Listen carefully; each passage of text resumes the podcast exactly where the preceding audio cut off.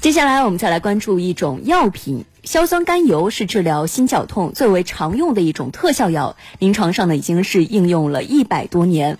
因为它可以迅速的缓解相关的症状，因此呢也被人们俗称为救命药。然而最近全国很多地方的患者都发现，硝酸甘油不仅价格上涨了好几倍，而且还一盒难求。来听报道。大连市民韩女士最近想到药房给患有冠心病的母亲买一瓶硝酸甘油片。然而，听说现在的售价之后，韩女士被吓了一跳。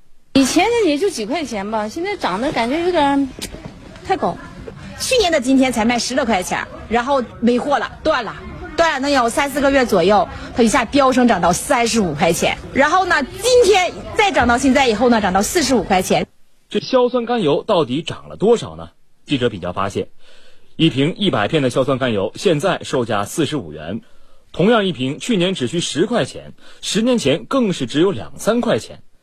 有的药厂将原本一百片装的硝酸甘油换成了十五片装，包装一换，数量一减，价格却涨了近一倍。记者走访发现，包括南京、武汉、成都等在内的各大城市药店也都出现了缺货的情况。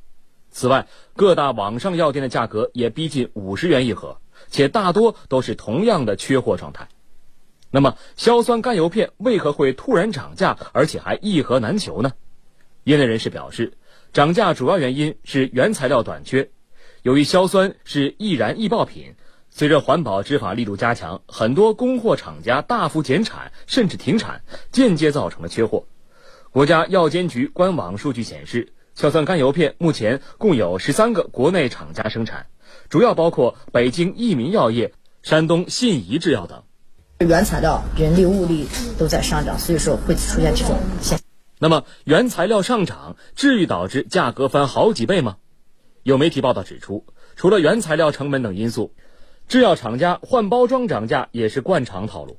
例如，二零一四年国家药审中心接受的新的药品注册申请达八千八百六十八个，而业内人士指出，这里面重复申请、虚假申请的数量很多。除了救命药，很多非处方常规药也流行更换包装或剂型，从而变相涨价的情况。事实上，早在2011年，发改委就明确提出，同种药品禁止以换包装、变药名变相涨价。那么，节节高攀的药品价格为何就刹不住车呢？换个包装，药品能涨十多倍，而且还是救命药。那这到底卖药还是卖包装呢？对于这样一个救命药疯狂涨价的话题，我们听一下评论员慧天怎么看。只为热点发声，焦糖评论。一款药呢，换个马甲就涨价，这方面本身就违反相关的法律法规。我们刚才短片里面也介绍的，发改委是有明文规定的啊。但另外一方面呢，涨价违规涨价是一说。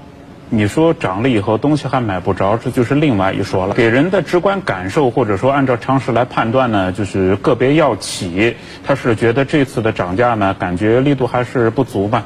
你看它涨了以后，现在媒体开始讨论，它直接就来一个断货。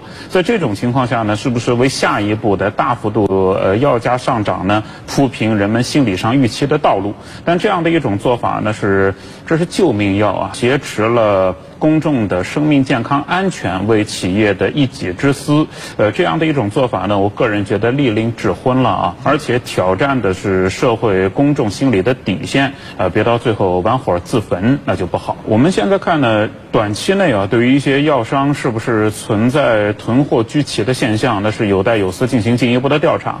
另外一方面，按照长远看，按一个行业来说呢，呃，医药领域还是要进一步解放和发展生产力才是。任何东西出现。的短缺，呢就是生产力不足的一种表现嘛。那么现在怎么样把这种生产力激发出来？我们的一些药品市场呢，现在仍然打个引号存在半联动的状态。